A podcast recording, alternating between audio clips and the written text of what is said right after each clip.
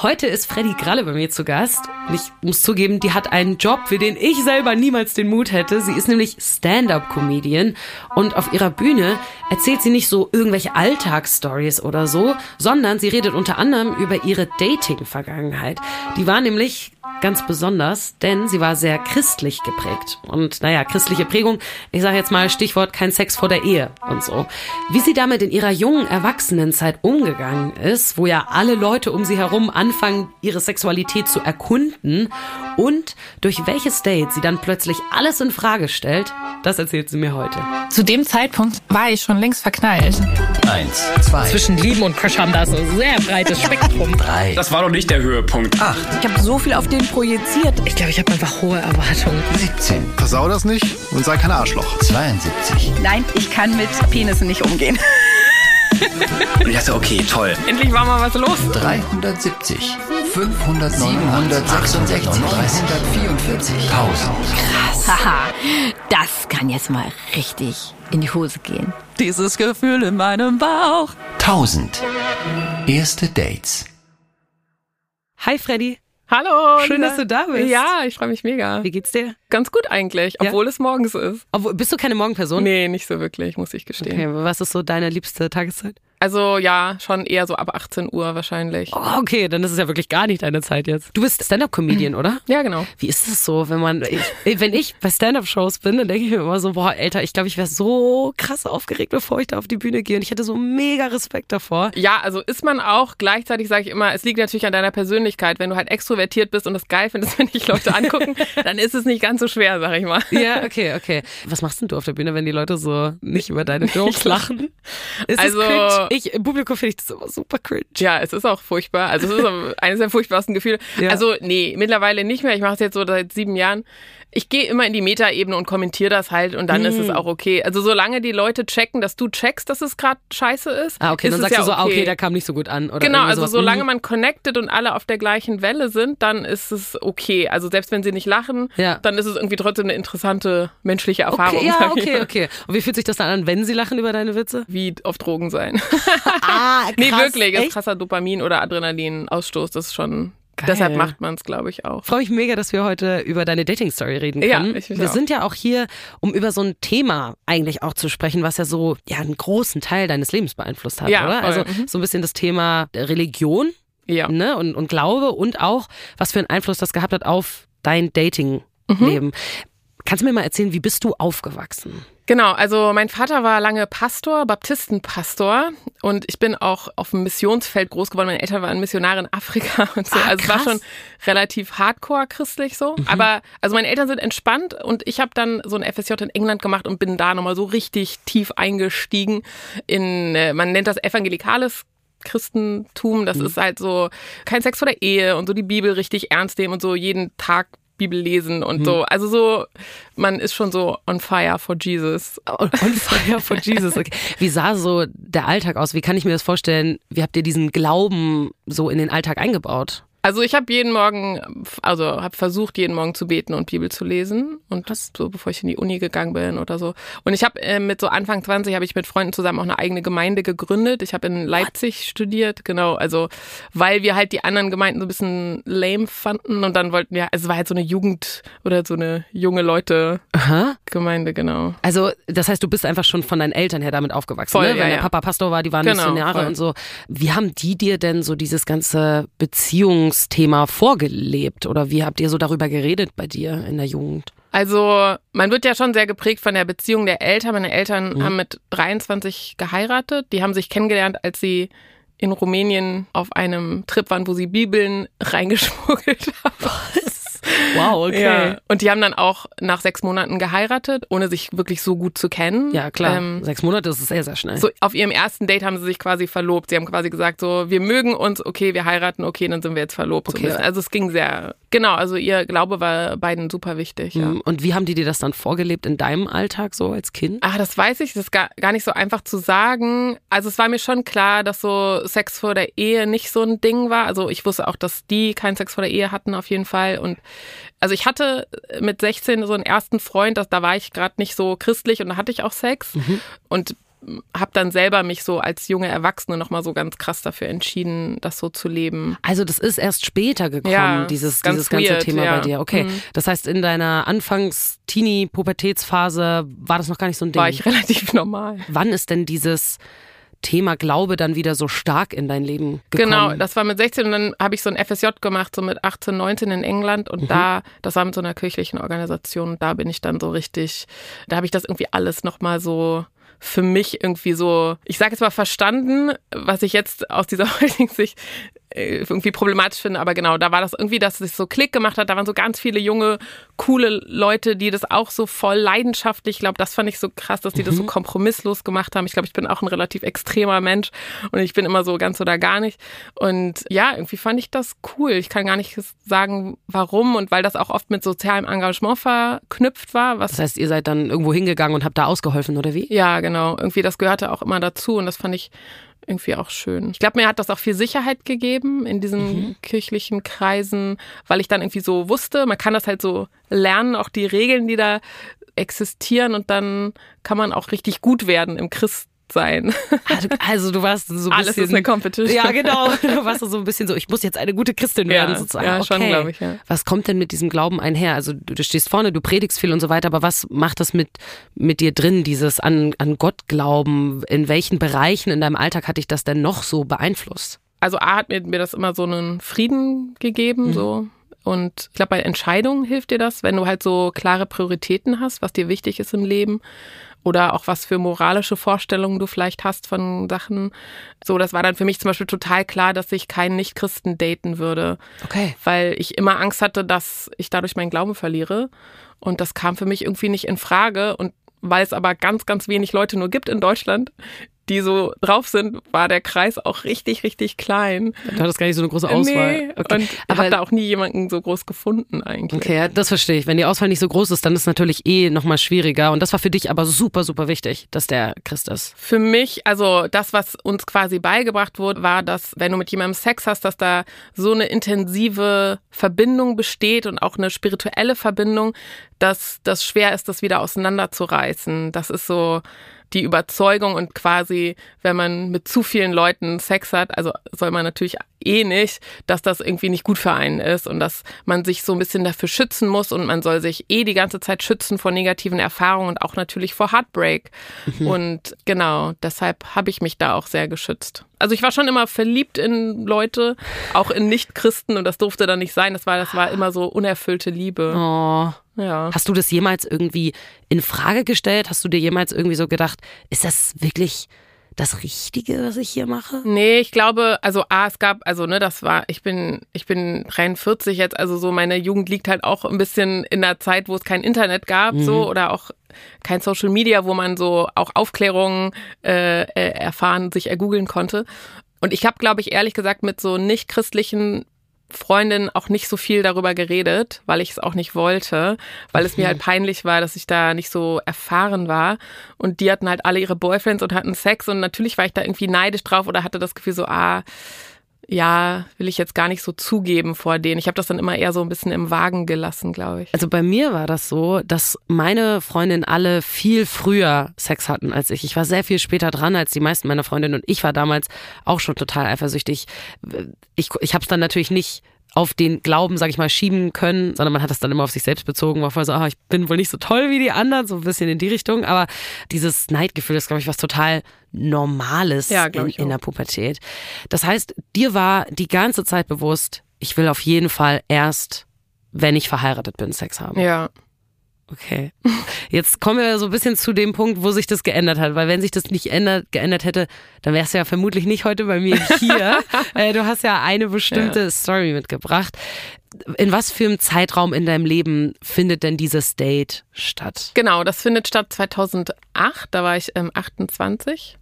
Und da war ich in Mexiko auf einem, ja, auch auf einer Art Missionstrip. Also ich hatte eine Amerikanerin kennengelernt, die in einem von den Grenzstädten zwischen USA und Mexiko, das ist jetzt sehr speziell, gearbeitet hat mit Prostituierten. Und zwar in diesen Städten brauchen Amerikaner keinen Pass, um über die Grenze zu gehen, sondern können da einfach so hin.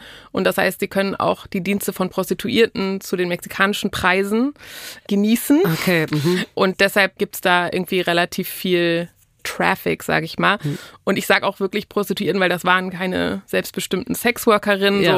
so, die waren alle auf Meth und hatten keine Zähne so ungefähr. Also Mhm. es war wirklich einfach richtig krass. Diese amerikanische Freundin von mir war da seit fünf Jahren, die hatte ihr ganzes Hab und Gut verkauft und war da hingezogen, weil die das so berührt hat. Und ich habe sie auf einer Konferenz kennengelernt und ich hatte gerade mein Studium fertig und war so, vielleicht will ich das auch machen. Mhm. Und bin dann da einen Monat hingegangen, um mir das mal anzugucken, mit der Option, dass ich vielleicht auch ein Jahr dahin gehe oder Okay. so. Und genau, und für mich war das natürlich so mega abenteuerlich. Ich konnte auch ein bisschen Spanisch, weil ich das studiert habe. Und irgendwie, diese Frau fand ich auch mega beeindruckend und ich habe mich richtig drauf gefreut. Und dann war ich dort und dann war es aber ein bisschen weird, weil dann die ganze Zeit irgendwie immer nur so Ami-Gruppen da waren, die da auch so mitgeholfen haben. Die haben so geholfen, so ein Haus zu bauen für so eine NGO. Und irgendwie war ich dann gar nicht so richtig in Mexiko, sondern ich war die ganze Zeit nur mit so Amis. So, und in so auch einer Bubble. Genau, und so, so auch so sehr konservativen. Und ich war so ein bisschen so, oh, so hatte ich mir mein großes Abenteuer irgendwie auch nicht vorgestellt. Okay, also warte mal kurz an Ja. der Stelle, wenn du sagst, die waren alle so super konservativ, in meinem Kopf, wenn ich mir jetzt dich von damals vorstelle, dadurch, dass du so krass gläubig gewesen bist, in meinem Kopf bist du dann auch relativ konservativ und das war aber nicht der Fall anscheinend. Nee, ich war, ich war schon cool. Das Also- bestimmt. Also ich war so moralisch konservativ, aber sonst so war ich so völlig in der Popkultur äh, bin ich aufgegangen. Ich war immer so voll der, der Filmfreak und so äußerlich hat man das quasi nicht so gesehen, dass Mhm. Okay. ich so christlich war. Es war halt, waren halt nur so gewisse, also ich war auch immer politisch ganz links und so. Okay, ne? okay, also, okay, mhm. also gut, homophob, aber ansonsten politisch Cool. links. Cool. Genau, ich wollte nur sagen, man kann sich auch verändern im. Gut so. Ja, gut, sollte, sollte. Ja. Okay, das heißt, du warst dann erstmal am Anfang gar nicht so glücklich, als du da angekommen bist. Genau. Und dann war ich halt so, äh, fuck. Und dann bin ich ein Wochenende so auf eigene Faust so in die Berge da gefahren. Da war so ein Hippie-Dorf, was so ein bisschen bei Backpackern so ein Ding war. Und bin da mal so raus. Und dann kam ich zurück und war so, okay, ich war jetzt ja auch eigentlich gar nicht hier für meine Selbstverwirklichung, sondern ich wollte ja auch Gott dienen und so. Und dann war ich Ja. halt so, okay, ich mache jetzt einfach das, was die Kelly, diese Freundin von mir, was die macht, ich mache einfach mit und helfe ihr und unterstütze sie einfach. Ich hatte eh nur noch irgendwie so eine Woche und war so, okay. Also du hast drei Wochen Selbstverwirklichung gemacht und dann eine Woche warst du dann zum Helfen da. Sehr weil gut. wir auch gar nicht so die ganze Zeit zu diesen Prostituierten hingegangen sind. Ich habe immer Ach so drauf so. gewartet und irgendwie hatte sie immer nicht Zeit und ich war so ziemlich frustriert Okay. von diesem Trip. Okay. Hattest du zu dem Zeitpunkt, weil du wirst ja gleich davon erzählen, wie du jemanden kennenlernst, hattest du da schon dieses ganze abstinent sein Sex vor der Ehe irgendwie überdacht oder war das zu dem Zeitpunkt, dass du noch gesagt hast, nee, das ist mein Standpunkt und den behalte ich bei? Nee, also ich war total davon überzeugt. Man muss halt auch sagen, ich habe die ganze Zeit nicht gedatet. Das heißt, diese Überzeugung wurde auch 0,0 auf die Probe gestellt. Okay, okay. Wie lange warst du zu dem Zeitpunkt abstinent? Elf Jahre. Elf Jahre. Also ich habe auch wirklich nicht Händchen gehalten, nicht geküsst, nichts. Ja. Oh, oh. So, Das ist eine lange Zeit. ist eine also das lange ist, Zeit, das ja. muss viel Willenskraft, glaube ich, beinhalten. Wenn du nicht mal, also ich verste- sag mal, nicht bis zum Sex zu gehen, okay, aber nicht mal irgendwie Händchen halten oder dieses Bedürfnis zu ja, haben, das, so gut, das berührt Bedürfnis zu ist ja werden. da, aber ich Ja. habe das irgendwie, glaube ich, also ich habe mich immer nur in Typen verliebt, die irgendwie keine Christen waren und die dann für mich eigentlich nicht in Frage kommen oder wo ich mich dann nie getraut hätte, auf die zuzugehen, weil ich ja wusste, ich kann denen quasi nicht bieten, was sie wollen, was ja Sex ist. Also auch eine, auch eine schwierige Herangehensweise zu denken, dass man nur dafür da ist, damit Nee, die aber Sex so, wollen, ich habe so. ich hab gedacht, ich kann denen keine Beziehung anbieten, die für die interessant ist. Das Hm, okay. habe ich schon so gedacht, ja. Äh, Gut, dann bist du zu dem Zeitpunkt da, bist davon überzeugt. Genau, voll. Wen hast du dann wie kennengelernt? Dann habe ich einen jungen äh, oder einen gleichaltrigen Mann aus Nashville kennengelernt, Mhm. der dort auch in einer von diesen Gruppen waren, die da ein Haus gebaut haben, Von diesen Konservativen, die du eigentlich blöd fandest? die ich eigentlich blöd fand. Ich nenne ihn mal Greg. Mhm, okay, Greg, ja. Greg. Und Greg war aber ein bisschen anders als die anderen. Greg war ultra funny. Mhm. Der hat mich die ganze Zeit zum Lachen gebracht, was ich super fand. Ich fand ihn jetzt gar nicht so wahnsinnig attraktiv. Der war jetzt gar nicht so mein Typ vielleicht, aber Ich fand den super lustig. Ich hatte auch schon so ein bisschen gehört, so dass der so ein bisschen so ein, so ein Player ist. Ja, so ein Aufreißer. Okay. In den, Mhm. also die Kelly hatte gesagt, dass er auch mal ihr Avancen vor Jahren, die kannten sich schon viele Jahre, Mhm. gemacht hat. So. Und irgendwie auch so, was er so gesagt hat, das war mir schon irgendwie klar, dass er jetzt nicht so ganz traditionell ist. Und Okay, was zum Beispiel? ach, ich, oder ich weiß gar nicht, wann wir über solche Sachen geredet haben, aber dass er auch irgendwie so Jokes gemacht hat über so die christliche Kultur oder dass er so christliche Popmusik so voll scheiße fand, was ich auch voll scheiße fand. So, das, Ah, okay. das ist so ein ganzer Markt und so. Das heißt, habt ihr dann gebondet direkt? Genau. Mhm. Und dann, also ich fand ihn halt so vor allen Dingen funny und dann, ich glaube, am letzten Abend hat er halt seine Gitarre ausgepackt. Am Und- Lagerfeuer oder wie? Ja, so. So richtig klischeehaft, wie man sich das vorstellt. Es ist wirklich so klischeehaft, weil er halt aus Nashville kam und er so Country, Country, ja. ja. Und er konnte es auch wirklich unfassbar gut und da ist äh, schon ein bisschen mein Herz geschmolzen. Okay, okay. Beschreib ihn mal so ein bisschen. Wie sah er aus? Wie kann ich mir den vorstellen? Also er war ungefähr, also er war nicht super groß, ungefähr so groß wie ich wahrscheinlich. Er hatte so einen blonden Bart und auch eine Glatze, was, was jetzt zum Beispiel ist nicht so was, was ich jetzt unbedingt jetzt spontan cool gefunden hätte. Und sonst, ach, der sah so schon sehr amerikanisch aus mit so einer bisschen weiteren Hose und so einem karierten Hemd. Holzfäller. Also der war ja auch nicht da, also der war ja da zum Arbeiten. Das heißt, der hatte sich jetzt auch nicht da rausgeputzt jeden Tag. Auf jeden Fall was, was ich jetzt nicht abstoßend fand. Okay, ja, okay dann, äh, dann wäre es wahrscheinlich auch nicht funktioniert. Ja. Okay, aber du fandst ihn funny, er hat gut Klav äh, Klavier, nee, Gitarre gespielt, er Genau. hat gut Gitarre gespielt. Und gesungen vor allen Dingen. gesungen. Mhm. Kannst du dich noch erinnern, was für einen Song er damals performt hat? Irgendwas von Ryan Adams. Habt ihr viel miteinander geredet? Hat er geflirtet mit dir? Konntest du überhaupt flirten, wenn man elf Jahre lang nicht mal Händchen hält mit irgendjemandem? Stelle ich mir das sehr eingerostet vor. Also ich glaube, wir haben uns halt die ganze Zeit so gut unterhalten und ich, ich habe schon gemerkt, so ich mag den, aber ich habe jetzt nicht, glaube ich, super viel drüber nachgedacht vielleicht, weil ich auch bald nach Deutschland zurück, er war nur, also sowas habe ich halt viel erlebt, ne, dass man sich mit jemandem gut verstanden hat, aber dann ist halt nicht jetzt unbedingt was draus geworden. Aber ich mochte den schon sehr gerne und dann am letzten Abend hat er gesagt, die mussten alle morgens um vier über die Grenze und dann zum Flughafen. Also man musste dann wieder zurück in die USA über die Grenze und da gab es dann die Flughäfen sozusagen. Warum um vier? Weil der Flug dann um sieben Uhr morgens war Ach so, oder so. okay, okay. Vor allen Dingen hat er mich gefragt, ob ich nicht mitkommen will, weil die Kelly hat die alle hingefahren und die musste sowieso aufstehen, mit der ich ja gewohnt habe. Und dann meint er so, ja, komm doch einfach mit.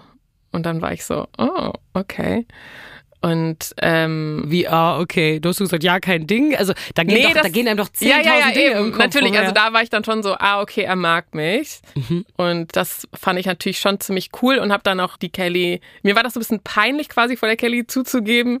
Oder die hat das natürlich schon auch irgendwie gecheckt, glaube ich. Die war jetzt nicht super überrascht, aber die war dann schon so, äh, ja, okay, ähm, ja, kannst mitkommen, war kein Problem. Mhm. Äh, aber sie hat bestimmt irgendwie sich so ein bisschen drüber lustig gemacht, dass ich den so toll fand. Ja, okay, aber es Also ist ja ein auch bisschen irgendwie geteased, schön. so, ja, ja, ja, voll. Wusste er, dass du so lange abstinent warst? Nein, nein. Wir haben überhaupt nicht über sowas geredet. Ah, okay. Ja, ja. okay. Dann waren wir da als Gruppe und wir haben die zum Flughafen gebracht und wir waren auch immer in so unterschiedlichen Autos. Also wir haben auch da nicht super viel Zeit zusammen verbracht, aber wir hatten so irgendwie so einen Moment, wo wir so zu zweit irgendwo standen und der war irgendwie doch sehr, sehr schön. Am Und- Flughafen, oder wie? Ja, so auf dem Weg dahin. Wir haben noch so Stopp gemacht und irgendwo gefrühstückt, glaube ich. Mhm.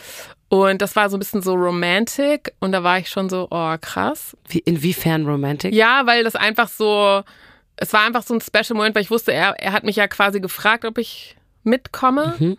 Und dann standen wir da so alleine. Man, man merkt das ja irgendwie, ob so eine Nähe dann auf einmal da ist oder ob man sich irgendwie so wohlfühlt mit jemandem. Mhm. Und ja, da, Wie war, Ja. das, wie war das in dem Moment, wenn man das so lange nicht gespürt hat? ja, das war schon irgendwie stark und gleichzeitig auch sehr traurig, weil ich ja wusste, der fliegt jetzt äh, irgendwie in einer Stunde. Und das ist dann wieder so, ah ja, wieder so eine unerfüllte Liebe. Das war schon in dem Moment so ein bisschen das Gefühl, so, ah, das ist jetzt ein schönes Gefühl, aber das eigentlich bringt mir das dann nur Schmerz so. Das, das, das klingt ganz, also wirklich herzzerreißend in dem Moment, weil wenn du das immer wieder erlebt hast und das wirklich so ein Ding ist, was für dich schon so bekannt war, aber es ist ja eigentlich was Schönes, aber gleichzeitig auch was Trauriges. Ja, also ich glaube, für mich war das eher so, ah ja, here we go again. Es war jetzt gar nicht Okay. so, wir waren noch super übermüdet und es war, also es war in dem Moment schon eher aufregend, aber halt mit so einer Melancholie Und dann, was ist dann passiert? Genau, dann sind die weggeflogen und ich bin mit der Kelly. Endlich hatte ich so einen ganz wilden Abend in diesem Rotlichtviertel und endlich ist so Hab- da konntet was passiert und das helfen? war irgendwie so ganz krass, was ich da alles erlebt habe und so. Und dann kam ich, glaube ich, von da wieder und dann hatte ich eine E-Mail von ihm. Und dann meinte er so, oh, irgendwie, ne? Und dann haben wir so ein bisschen hin und her geemailt und er so, oh, es war so schön. Und dann meinte er so, ja, wann ist denn dein Flug zurück nach Deutschland? Und ich so, ja, in, weiß ich nicht, fünf Tagen. Und er so, naja, kannst du den nicht nach hinten verschieben? Und ich so, ja. Und er so, wie fändest du das denn, wenn du nach Nashville kommst für ein paar Tage, bevor du nach Deutschland zurückfährst? Okay. Und ich meine, ich war so Student, ich hatte gar keine Kohle und Ich er so, sagen. Und er so, ja, ich zahle das auch. Ich war so, Okay, also der fand ich schon richtig gut. ja, also der hat, glaube ich, 500 Euro, Dollar bezahlt, damit ich äh, Was, was, zu ihm fliege. was hast du in dem Moment gedacht, als du das in der E-Mail gelesen hast? Also wir haben dann telefoniert sogar Mhm. und das war irgendwie, ja, das war wirklich wie so ein Märchen. Ähm, also das war so, sowas passiert doch irgendwie nicht. Und gleichzeitig, wenn man ja jemanden toll findet, ist ja auch alles so möglich. Dann haben wir das so gemacht und ich meine, das war auch ne, die Zeit, wir hatten keine Handys, glaube ich. Auf jeden Fall keine, mit denen wir kommunizieren konnten, so in Mhm. Kein einem, WhatsApp im Ausland. sowas, so, ja. ne, das gab's alles noch nicht. Also es gab eigentlich nur E-Mail. Und dann hat er mir schon so Songs geschickt und es war schon sehr süß so, ne? Okay. Also es war irgendwie klar, dass er mich sehr mag. Und ich habe dann einerseits so sofort so Ja gesagt und dann hat das aber noch so zwei Tage auch so gedauert, ne, bis ich dann dahin geflogen bin. Und dann habe ich aber auch immer wieder so voll Schiss bekommen und dachte so, oh Gott, ich kenne ihn gar nicht. Und ich kann doch jetzt nicht zu so einem Typen fliegen, den ich überhaupt nicht kenne. Also ja, der ist so Christ und ich kenne Leute, die ihn kennen, so die können für ihn so ein bisschen die Hand ins Ja, Feuer aber legen. man weiß nie. So. Nee. Also hattest du ein bisschen Angst? Ja, ich hatte vor allen Dingen Angst, dass ich den gar nicht so toll finde. So, ich war so ein bisschen verliebt natürlich, aber ich hatte ja noch nie so einen Schritt gemacht und es war immer so ein Wechselbad der Gefühle. Und mir war auch sofort klar, der passt überhaupt nicht in mein Leben in Deutschland. Okay. Also- Also, du wusstest, das wird eh nichts Ernstes. Also, bevor ich dahin geflogen bin, war mir klar, wenn ich mit dem zusammen bin, muss ich mein komplettes Leben aufgeben, um eine Beziehung zu führen. Oh, das ist ein, eine harte, Ja. eine hohe Fallhöhe, würde ich ja, sagen. irgendwie schon. Also und so bin ich aber auch, ne, dass ich alles schon so in die Zukunft denke und Mhm. dann und das war irgendwie, ja, es war a lot, was da in meinem Kopf rumgeflogen ist. Aber trotzdem war die Neugier dann größer. Und ich glaube, das war halt das erste Mal in diesen elf Jahren, dass meine Neugier dann doch größer war, auch wenn es vielleicht bedeutet, einen Fehler zu machen oder es zu bereuen. Aber irgendwie war ich so, das ist einfach zu krass, dass dieser Typ mich sehen will. Und ich, also wir haben uns ja gut verstanden, so das wusste ich schon, dass wir uns einfach gut verstehen, auch Mhm. Ja. so als Freunde. Hast du in dem Moment noch so an deinen Glauben gedacht, an so, oh, was könnte Gott jetzt von mir denken? Naja, der war ja Christ, ne? Also Ja. von daher war ich so, ah, krass, endlich hat Gott mir meinen Ehemann geschenkt. Also du hast wirklich in dem Moment gedacht, das wird mein Ehemann. Nee, ich glaube ich glaub ganz so weit nicht, aber so, dass Gott das so gefügt hat, das habe ich schon gedacht, ja. Ah. Also mit dem Gedanken bist du in den Flieger eingestiegen damals. Ja, ich war, es war wirklich die ganze Zeit so ein Wechselbad der Gefühle. Aber ich habe mich schon vor allen Dingen gefreut, weil einfach so endlich mal, endlich war mal was los. Endlich hast du, bist du mal jemand, der was erzählen kann, dann den Ja. Freundinnen sozusagen. Ja, genau. Und dann bin ich aus dem Flugzeug gestiegen und wir haben uns so begrüßt. Also ich glaube jetzt auch nur so mit Umarmung. Und das weiß ich noch, wir sind, wir sind die Rolltreppe im Flughafen runtergefahren. Und da sind ja immer so Leute, die mit Schildern da stehen. Und da hat jemand ein Schild hochgehalten, da stand Love drauf. Und ich war so, what the fuck is Oh, going das ist wie in so einem kitschigen Film. Ja, und ich war so, hä, was ist das denn? Er so, ja, das ist einfach nur ein Name. Und er so, okay. Vielleicht gibt's das da als Nachname. Also er war so gar nicht davon äh, überrascht, aber ich war so, es war wirklich wie so, es war, es war zu viel. Ja, was hast du gefühlt, als äh, du ihn gesehen hast, als er dich da abgeholt hat? Also da war ich eher wieder so, ah, ich finde den nicht so attraktiv. Ah, oh. Also ich ja, war wieder okay. so, Mhm. ah, mh, keine Ahnung. Bin ich jetzt echt für den so weit Genau, geflogen? so werde ich, ah, okay. kann ich mich wirklich so in den verlieben oder ist das halt eher nur so, ich finde den ganz entertaining oder ich finde, der hat eine tolle Stimme, aber so. Was habt ihr als nächstes gemacht? Seid ihr zu ihm nach Hause gefahren? Genau, wir sind zu ihm nach Hause gefahren, was auch lustig war, weil er gerade renoviert hat und er hatte gar kein Badezimmer gehabt, äh, weil er das gerade, also der war sehr handwerklich begabt, Aha. Wie es für einen guten amerikanischen Country-Sänger gehört. Natürlich. Und- Alle Klischees Genau. hier. Und er hatte kein, er hatte kein Waschbecken. Er hat dann am Abend vorher mit seinem Bruder noch schnell das Klo wieder eingebaut, damit wir überhaupt in seiner Wohnung auf Toilette gehen konnten. Er hatte die ganze Zeit bei einem Kumpel gewohnt, weil er Okay. das halt renoviert hat. Und das heißt, genau, es gab keine Dusche, kein Waschbecken. Auch lustig, jemanden zu sich einzuladen, Total. wenn man kein richtiges Bad hat. So, komm mal vorbei, wir müssen zwar einen Gartenschlauch benutzen, aber passt schon. Genau. Okay. Habt ihr dann irgendwie ein richtiges Date gehabt? Habt ihr dann, seid ihr abends ausgegangen oder irgendwie sowas? Er hat mich dann äh, zum Essen ausgeführt. Und auch das kannte ich auch natürlich nicht. Also A, weil das auch, finde ich, in Deutschland nicht ganz so, so was Offizielles hat. Ich meine, das war jetzt halt, ne, ich, es war jetzt auch nicht so, oh, das war das erste Date, sondern es war ja irgendwie wie so ein Kurzurlaub, äh, für den ich da war. Ja, man verbringt dann viel mehr Zeit miteinander als nur auf dem Date. Es war halt klar, es war jetzt nur das erste, also es war, deshalb, war- es war jetzt nicht so das Gefühl so, oh, das ist jetzt unser erstes Date, sondern einfach so, ich bin jetzt hier und wir gehen jetzt was essen, so. Und dann haben wir ganz viel geredet und er hat mir irgendwie, ja, ich glaube, der wollte mich auch so beeindrucken, hat dann erzählt, dass er seinem Bruder eine Niere gespendet hat, was ich natürlich auch sehr beeindruckend fand Ja, und so. wieder was dieses für, Helfen. Was für ein toller Typ. Ja. Auf ganzer Linie. Aber war er ja auch. okay. Und also dann, du fandst ihn dann schon auch toll. ja, ja, ich fand den schon toll und er vor allen Dingen fand mich auch ganz toll. Für ihn war das ganz krass, dass er jemanden getroffen hat aus dem fernen Deutschland, der zum Beispiel die gleiche Musik gehört hat wie ich. Oder wir saßen irgendwie so, dass ich da auf, ein, auf das Kino gucken konnte und ich so, ah krass, den Film, der ist toll. Und er so, wie kannst du diesen kleinen Film kennen? Das waren, also es waren so viele Sachen, wo wir dachten so, boah, voll krass, was wir alles gemeinsam haben. Und das war irgendwie voll schön. Und dann, er hat in so einem kleinen Häuslein gewohnt, ne, was in den USA ja normal ist. Für mich war das halt so, als ob der in einem Palast gewohnt hätte, weil, weißt du, so, ich kam aus so einer kleinen Studenten-WG und er hatte halt ein kleines Haus, wo wir Ja. vorne auf der Veranda saßen Ah. und da gab es so einen kleinen Dachboden und den hatte er mir so fertig gemacht, dass ich auch so meinen eigenen Bereich hatte. So, es war Okay. jetzt nicht so, oh, wir schlafen auf jeden Fall in einem Bett. Das wäre für mich auch viel zu viel gewesen. So. Mhm. Ja. Und die erste Nacht habe ich auch einfach nur da in meinem Reich geschlafen. Mhm. Also da haben wir uns auch gar nicht geküsst. Es war alles so neu und so viel. Ich glaube, da bin ich, habe ich eher so ihn so umarmt und bin dann schnell in mein Zimmer, weil ich irgendwie das erste Okay, so für mich verarbeiten musste. Das kann ich aber nachvollziehen, Ja. wenn man dann zu aufgeregt ist, dass man so, okay, es ist jetzt so Sensory Overload. Genau, so ein bisschen. Mhm. voll.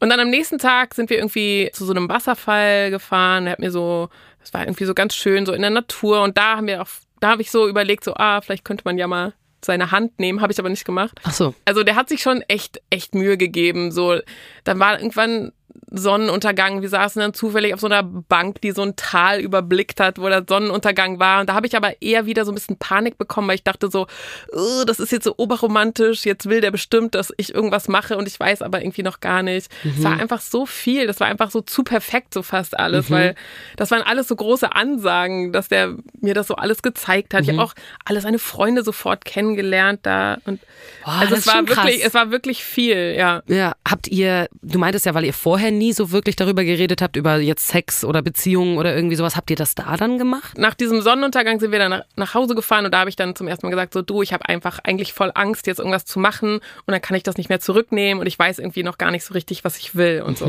Und da hat er dann irgendwie cool drauf reagiert und meinte so, ja, du, alles easy, ist halt scary. So. Und irgendwie, irgendwie hat er da was gesagt, was mir dann so ein bisschen Entspanntheit gegeben hat. Okay, er hat dich aber nicht gepressured oder Nee, gar nicht. Okay. Mhm. Und dann waren wir zu Hause und sind so ein bisschen auf der Couch eingeschlafen und dann haben wir, ah ja genau, dann haben wir einen Film gesehen, I Heart Huckabee.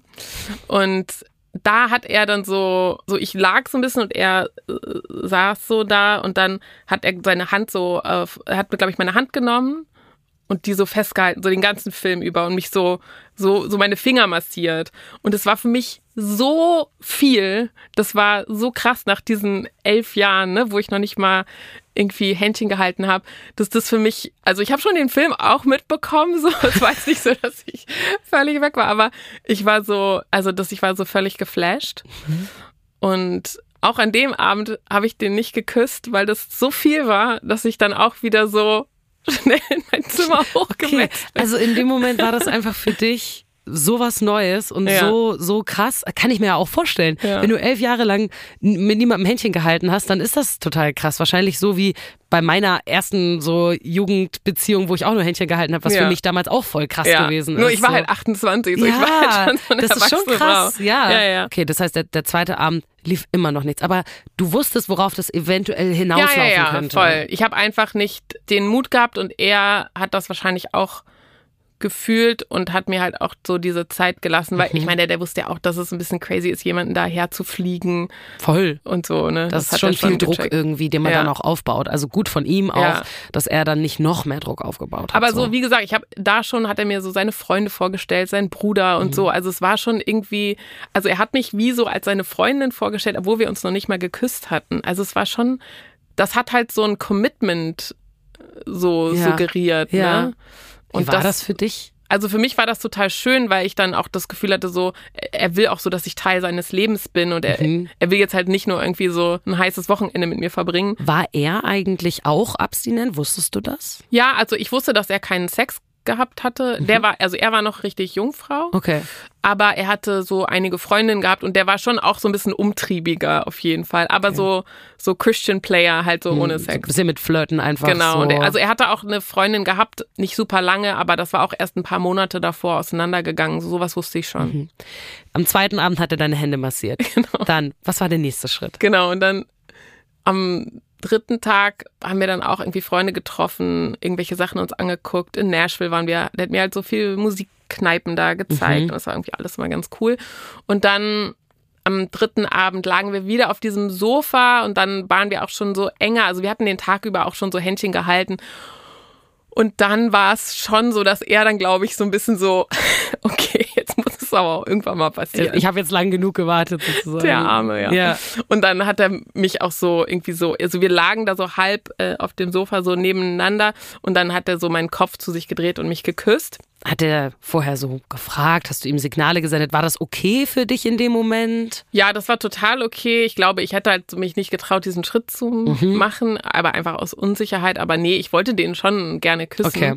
Und dann haben wir uns geküsst und dann sind wir auch irgendwann in seinen Ja, wie, wie war der Kuss? Ach so, ja, ähm, also das war natürlich irgendwie total krass, weil ich dachte so, also das habe ich schon davor, als er mir meine Hand genommen hat, dass ich gedacht habe, so fuck, warum habe ich eigentlich die ganzen Jahre darauf verzichtet? Das war ja nicht verboten gewesen, ne? Okay. Und ich war so, ja, was habe ich da eigentlich gemacht? So ein bisschen, ne, dass ich das schon irgendwie so in Frage gestellt habe. Und ich glaube, Also- erst als wir uns geküsst haben, habe ich ihm auch gesagt, wie lange das bei mir her war. Und da ist ihm so voll die Kinnlade halt runtergefallen. Okay, ihr habt euch geküsst. Wie war der Kuss? Hat er gut geküsst? Ja, ich glaube, also ich glaube, das war von Anfang an, hat das sehr viel Spaß gemacht. Und wir haben das dann auch äh, sehr ausgiebig gemacht. Und dann habe ich, glaube ich, auch in seinem Bett dann übernachtet. Ja, ich glaube schon. Oder ich bin irgendwann wieder rübergegangen, ich weiß es gar nicht mehr. Für mich war das so krass, dann neben jemandem äh, zu schlafen. Also wir Ja. hatten auch nie Sex, muss ich dazu sagen. Ach, krass, ne? okay. Also meine Abstinenz habe ich mit ihm niemals gebrochen. Okay, aber das war für dich so. Und dann- das wollte er, das wollte er auch nicht. Ich war dann Aha. irgendwann, als wir, wir waren dann ein bisschen, ne, so ein halbes Jahr zusammen und ich wollte dann gerne Sex haben, weil bei mir war dann so alles. Egal, so. Ja. Aber er, für ihn war das irgendwie so. okay, ihr wart ein halbes Jahr zusammen, habt nie Sex gehabt. Ich meine, wir haben uns sehr selten gesehen, ne, weil es eine Fernbeziehung Ja, war. okay, ja, okay, krass. Aber trotzdem, ja. Das heißt, du bist dann nach den vier Tagen wieder zurück nach Deutschland gegangen. Und dann Ja. habt ihr eine Fernbeziehung geführt. Genau, dann haben wir eine Fernbeziehung geführt und dann nach sechs Wochen, glaube ich, bin ich wieder hin für so zwei Wochen. Und dann sind wir auch zusammen nach Mexiko, weil er dann, erst dann, hat sich dann entschieden, ein Jahr nach Mexiko zu gehen. Ah, Ich wurde dann an der Filmhochschule angenommen. Das heißt, das Kopfkino hatte gar kein Ende mehr, weil es einfach, es war einfach keine Zukunft möglich, was für mich äh, sehr tragisch war, weil in meinem Kopf wollte ich irgendwie, dass das funktioniert, weil ich glaube, die ganze Projektion, die ich so über elf Jahre lang äh, aufgestaut hatte, habe ich so alle auf ihn geworfen und dann hast du dir schon so dein Leben mit ihm ausgemalt? Genau, einerseits habe ich mir ganz krass mein Leben mit ihm ausgemalt, andererseits war die ganze Zeit dieses, er passt nicht aus Deutschland, er wird nie nach Deutschland kommen, ich muss alles für ihn aufgeben und irgendwas daran, also es wollte ich halt auch nicht, weil ich fand mein Leben schon auch cool und ich wollte auch super gerne auf die Filmhochschule. Ja. Und also das war eigentlich was die ganze Zeit so ein unauflösbares Dilemma. Ja, also es war einfach schon zum Scheitern verurteilt. Total, komplett. Ah. Also sogar bevor ich ihn ja getroffen habe, Ja. wusste ich das ja schon so. Ja. Ne? Deshalb war es irgendwie ganz, ganz aufregend alles und irgendwie auch ganz tragisch äh, so. ja. Ja, Es klingt super tragisch. ja. Wann war denn dieser Punkt, wo ihr dann gesagt habt, okay, das funktioniert nicht? Also eigentlich war, also wir waren zusammen in Mexiko und da habe ich schon gemerkt, so krass, der findet das auch. Der war noch nie aus Nashville weg gewesen. Das heißt, für ihn war das so voll das krasse Ding nach Mexiko. Ja. Und so als, als Person hat, hat mich das so voll gefreut, dass er dieses Abenteuer für sich jetzt anfängt Mhm. und im Ausland mal lebt und aus seiner Comfortzone rauskommt. Und das fand ich auch gut. Und gleichzeitig habe ich gemerkt, so, oh, das ist für den gerade wichtiger als diese Beziehung.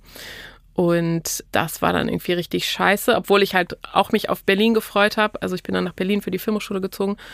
Aber genau, da habe ich so gemerkt, so, es war irre schwer, mit ihm zu skypen. Wir konnten halt nie mit dem Handy kommunizieren. Ja. Und in Mexiko war auch das Internet jetzt nicht so geil. Das heißt, wir konnten einmal die Woche telefonieren oder skypen und sonst halt E-Mails geschrieben und dann ist die Verbindung abgebrochen. Also es war wirklich, also in meiner Situation, wo ich eigentlich so eine Sehnsucht hatte, war das schon extrem hart. Glaube ich. Und es hat auch dann irgendwie nicht mehr so Spaß gemacht und Ja. Ja. Und dann hat es nicht funktioniert, nehme ich mal an. Genau, und dann, Ja. äh, ich war dann noch einmal in Nashville, wo er wieder zu Hause war und da hat er sich dann getrennt und es war oh, alles ganz furchtbar. Dann hattest du dann deinen, deinen ersten richtig dollen Liebeskummer. Ja, ja, sehr spät im Leben, ja. Ja, aber naja, ich weiß gar nicht, ob das so spät ist. Ich glaube, viele Ja. Leute haben richtig doll Liebeskummer erst relativ spät tatsächlich. Also Ja. das ist, das bedeutet, dieser Mann, obwohl du mit ihm gar nicht deine Abstinenz gebrochen hast, hat aber ja trotzdem was in dir verändert dann, oder? Ja, total. Also das war natürlich ein total großer, also auch diesen Schmerz zu fühlen, das hört sich jetzt wahrscheinlich blöd an, aber ich hatte schon ein sehr behütetes Leben und auch so, wenn man Drehbuchautorin werden will, irgendwie war das wichtig für mich, so was mal zu erleben, um auch so ein bisschen mehr Abgründe auch in mir kennenzulernen und auch ja, Schmerz war irgendwie eine wichtige Erfahrung in dem Sinne und auch so alles zu hinterfragen. Ich habe da auch Gott sehr hinterfragt natürlich, weil ich dachte, Gott hat mir diesen Mann geschenkt oder auch diese Romanze irgendwie und dann hat das alles nicht funktioniert und dann war ich halt so, hä, aber ich war doch immer ein gutes Mädchen, warum werde ich jetzt nicht belohnt dafür mit einer krass. schönen Liebesgeschichte so. Okay. Ja. Hat das dann was geändert an deinem Glauben? Also es hat was geändert, aber ich bin trotzdem noch gläubig geblieben, Ja. auch viele Jahre noch. Und ja, aber mit Daten, ich war dann, also mich hat das schon ziemlich abgefuckt, so dass ich auch, ich habe echt so zwei Jahre fast gebraucht, um darüber hinwegzukommen. Das heißt, Boah, in der. Zeit habe ich, oder ja, doch schon. Und das hat schon auch noch mehrere Jahre gedauert, bis ich dann wirklich zum ersten Mal wieder äh, gedatet oder Sex hatte. Okay. Ja, ja. Das bedeutet aber, dieser erste Herzschmerz, diese erste Beziehung, dieser erste Kuss nach elf Jahren hat dann deine Sicht aufs Dating auch irgendwie beeinflusst. Ja, ich, also so auf der einen Seite, wenn ich jetzt zurückgucke, denke ich, das war ganz toll, weil das so langsam war und das war eigentlich genau das Tempo, was ich gebraucht habe, um mich wohlzufühlen. Gleichzeitig war das halt alles so überdimensional und so märchenhaft und so romantisch, dass es irgendwie auch gar nichts mit, es hatte nichts mit meinem Alltag zu tun, ja, mein, keiner meiner Freunde hat den jemals kennengelernt. Es war auch irgendwie immer wie so eine, wie so ein So Gespenst, wie so eine. Illusion, Mhm, genau. ah, okay, ja. Und das war jetzt dann, das war dann nicht so hilfreich für mich, weil das dann immer so ein bisschen, das war gar nicht so greifbar jemals für mich. Ah, okay. Und es war immer nur so per Skype, so diese Fernbeziehungen sind ja eh irgendwie so eine Sache für sich.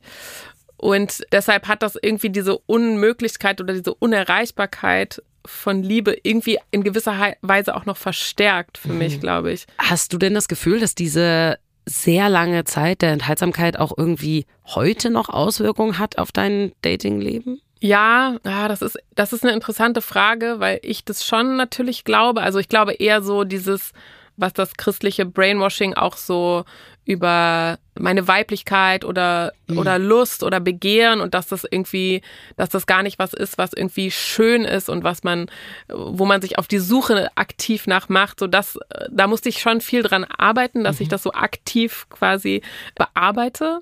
Oh, habe ich jetzt oft das Wort arbeiten benutzt, um über was sehr Schönes ich wollte gerade sagen, das ist eigentlich, zu eigentlich, ja, eigentlich gar nicht so Arbeit, aber ja, ja. aber so, aber so, So hat fühlt sich's- angefühlt. Ja, so fühlt sich's auch immer noch manchmal an. ja. Und doch, also natürlich hat das was äh, mit mir gemacht. Also alleine, dass ich das immer, wenn ich jemanden kennenlerne und das ein bisschen ernster wird, muss ich ihm halt diese weirde Backstory erzählen. Mhm. Und so, also du hast ja auch irgendwie einigermaßen schockiert reagiert und so reagieren Männer halt noch viel mehr, Ja. weil die dann denken so, äh, was ist denn das für ein Freak? Also das waren jetzt nicht meine Gedanken, nur Nein, mal kurz nein, hier nein. transparent zu sein. Ich habe nicht gedacht, was das für ein Freak ist. Es ist einfach Es ist ungewöhnlich, ja, ja. Ne? Man trifft es einfach nicht so häufig, wenn man sich nicht in dieser christlichen Bubble aufhält, denke ich mal. Voll. So. Und deswegen, ja, krass. ja. Äh, Aber eine mega coole Story. Ich meine, es ist doch total schön, dass, dass dieses eine Date, dieser eine Ausflug nach Nashville, sage ich mal, so viel irgendwie in dir verändert hat und dann so ein bisschen vielleicht dann deine Pubertät mit Ende Ja. 20 angestoßen hat. Also jetzt ne, im, im psychischen Sinne und Libido-Sinne. Ja, ähm, dass das dann irgendwie so gestartet ist, ist ja voll schön Ja, an sich. also jetzt ist es auch total schön, darüber zu reden. Ich kann das auch so voll schätzen, was da alles auch Gutes passiert ist. So, es Mhm. Ja. ist irgendwie echt eine coole Geschichte einfach. Fand ich auch. Ich fand es eine ganz tolle Geschichte. Vielen, vielen Dank, dass du sie mir erzählt hast. So Ja, detailreich. gerne. Ähm, ich habe dich sehr gerne da gehabt. Das hat super viel Spaß gemacht. Ja, ging mir auch so, echt schön. So, jetzt ist meine Produzentin Peace hier bei mir im Studio. Das war eine crazy Story, fand ich. Ja, total. Ich fand es auch sehr krass und gleichzeitig, ich habe das auch schon mal in einer vergangenen Folge angedeutet, dass ich tatsächlich einen ähnlichen Background habe wie Freddy. Also du bist auch so, so gläubig Ja, aufgewachsen. und wir haben da maximal alle Parallelen, die man nur haben könnte, nur dass ich mit ein bisschen jünger bin und Ja. äh, da früher schon den Absprung in Anführungszeichen geschafft habe. Aber das ist auch im Vorgespräch aufgefallen, dass wir über ihre Geschichte gesprochen haben und wir hätten einfach straight vier Stunden einfach mal durchtelefonieren können, Okay. weil man kann das anderen Leuten immer nur erzählen und die dann sind dann alle so, oh, das ist so krass. Aber wenn jemand genau weiß, wovon du redest und das sind halt so einschneidende Erlebnisse und Erfahrungen und Werte, die du da gelebt hast und mitbekommen hast, ja, das hilft manchmal auch sehr, sich da kurz mal Ja. gegenseitig die Leidensgeschichte zu erzählen. Das glaube ich, da kann man dann richtig bonden und dann hat man jemanden, der einen wirklich versteht. Total. Ne? Also ich glaube tatsächlich aber, dass sowas in Deutschland tatsächlich mehr passiert, als man denkt. Also ich glaube, es gibt mehr Leute, auch in unserem Alter, die total streng gläubig sind und abstinent sind, als man jetzt vielleicht meinen würde erstmal. Ich weiß nicht, ob das so eine mega krasse Minderheit ist. Nee, da gibt's schon einige, glaube ich auch. Und vor allen Dingen gibt's auch gerade voll den krassen Wandel in dieser christlichen Bubble, dass äh, sehr viel Wert darauf gelegt wird, dass es irgendwie an bestimmten Punkten auch dem Zeitgeist entspricht. Also dass irgendwie, keine Ahnung, so die ganze Mediengestaltung und Medienauftritt angepasst wird und irgendwie so hip und cool. Die und haben auch Instagram-Kanals, die Genau, es Gemeinden gibt und so. Mhm. Instagram und es gibt Lasershows bei den Gottesdiensten und äh, wir machen coole Brunches und so. Das Ja. ist auch gar nichts Schlimmes. Ich Nee, möchte voll, das gar nicht cool. schlecht reden. Ja. Und gleichzeitig merkt man dann aber, glaube ich, schon, wenn man dort Teil von allem ist, dass hinter dieser vermeintlich aufgeschlossenen und zeitgemäßen Fassade trotzdem sehr konservative Werte stecken. Mhm, Und innerhalb so einer Bubble, das meinte Freddy ja auch, wenn alle das gleich machen oder gleich denken und du es auch nicht anders kennst, dann hinterfragst du das, glaube ich, auch erstmal ganz lange nicht. Nee, voll. Und dann eben erst, wenn du da so raustrittst und einen anderen Vergleich hast. Ich glaube, das ist damals äh, so bei Freddy bestimmt auch viel krasser gewesen, wie sie schon gesagt hat, weil es kein Internet gab oder so. Also wenn ich mir überlege, wie viel Aufklärung ich durch irgendwelche Instagram-Channels bekomme, es klingt ein bisschen traurig, aber so ist es nun mal, dass äh, mir so viele Sachen darüber beigebracht werden, auch über Videos auf YouTube und so, wo Leute einfach offen über sowas reden. Und wenn du das nicht hast, sondern halt nur irgendwie dein Umfeld hast und Bücher und du bist aber in so einer christlichen Bubble drin und dann ist dein Buch die Bibel, dann ist es halt irgendwie schwer mit der Aufklärung so. Voll. Und auch mit dem, was so gepredigt wird. Freddy hat ja eben in dem Gespräch auch davon erzählt, dass eben, weil du gefragt hattest, warum war dir das mit der Enthaltsamkeit so wichtig? Ja. Und sie sagte, dass dass es so hochgehangen wird, die Intimität zwischen Ja. dem Paar, das miteinander schläft. Und ich kann mich da auch noch dran erinnern, dass in diversen Kindergottesdiensten, Jugendfreizeiten, was auch immer, wenn es dann um das Thema Sexualität ging, da wurden da teilweise die drastischsten Beispiele einem gezeigt, was passiert, wenn man Sex vor der Ehe hat. Also for real, so zwei Bilder, die werde ich nie vergessen. Zum einen, ähm, dass eine Person dann auf der Bühne steht und sagt, also, stellt euch vor, ihr seid wie dieser Apfel und dieser perfekte Apfel seid ihr in eurer Jungfräulichkeit. Und wenn ihr dann mit jemandem schlaft, dann ist es wie, als würde jemand von diesem Apfel abbeißen. Und wir alle wissen, was passiert, wenn jemand von einem Apfel abbeißt und die Stelle in der Luft bleibt, dann wird es braun. So. Das und war das heißt, Ach, komm dass wenn du schon. mit jemandem Och. schläfst oder noch mehr Leuten schläfst, bist du irgendwann wie ein angeknabberter, brauner, faulender Apfel. Oder Das ist hart. oder dann gab es noch dieses schöne Bild, wo so zwei Blätter Papier aneinander geklebt wurden. So die eine Person ist Blatt 1, die andere Person ist Blatt 2. Dann, wenn sie miteinander schlafen, ist es wie, als würden sie zusammengeklebt werden. Und wenn du dann zwei Blätter auseinanderreißt, dann sind die beschädigt und zerfleddert. Oh mein Gott. Und das bist du dann auch, wenn du mit jemandem schläfst außerhalb dem Rahmen der Ehe.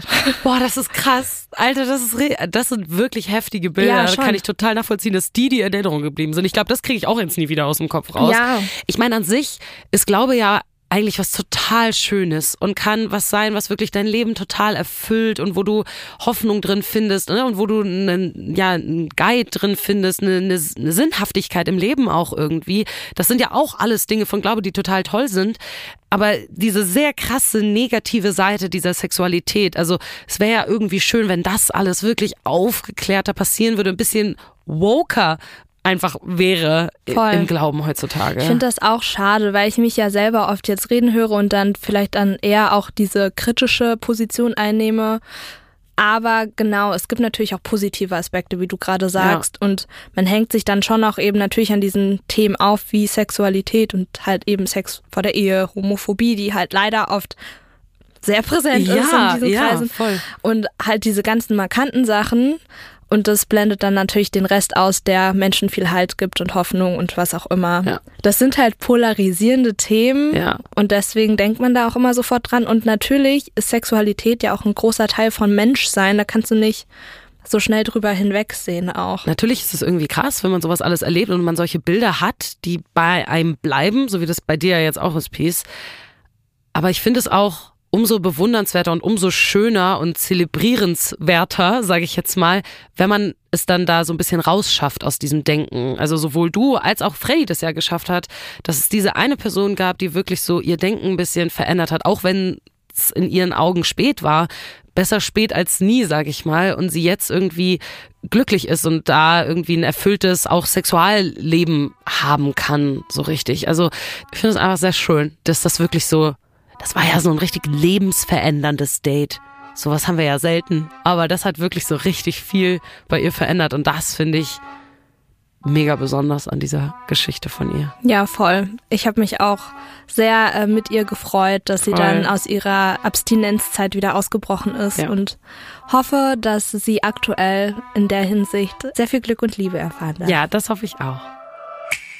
Vielleicht habt ihr ja auch so eine lebensverändernde Story oder sie muss auch nicht lebensverändernd sein, aber wenn ihr eine coole Dating-Story habt, dann könnt ihr mir super gerne schreiben. Entweder auf Instagram per Nachricht einfach at 1000 erste Dates oder ihr schreibt uns eine Mail an hallo at 1000 erste Dates.de.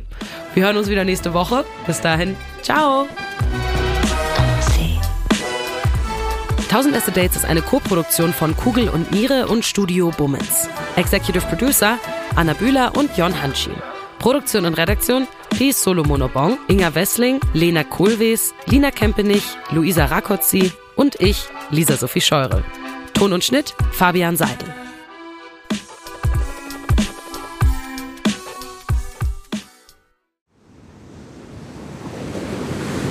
Wie sein Auge war auch der ganze Mensch Monet.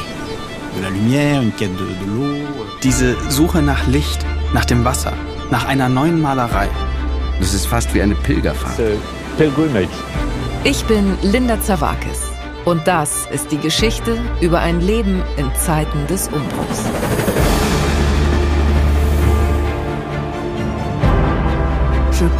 Monet selbst steht als Künstler für die Erneuerung einer Definition dessen, was Kunst überhaupt ist. It's just antithetical. Er macht das Gegenteil von dem, was vernünftig gewesen wäre. Da als junger Mensch zu sagen, das interessiert mich nicht, ich gehe den Weg nicht mit, das ist schon ungeheuerlich. Ich habe es satt. Ich werde dir nie wieder schreiben. Da kannst du sicher sein. Monet geht es um Monet, um sein eigenes Werk. Tu bois du vin? Es lebe Claude. Sein Weg nach oben führt in die Einsamkeit. Meine arme Frau hat den Kampf um ihr Leben heute Morgen verloren. Ich bin alleine mit den Kindern. Er schrieb einmal einen Brief, in dem er sich fragte, ob die Klippe jetzt gleich über ihm zusammenbrechen würde. So wie sein ganzes Leben in diesem Augenblick. Monet. Zeiten des Umbruchs.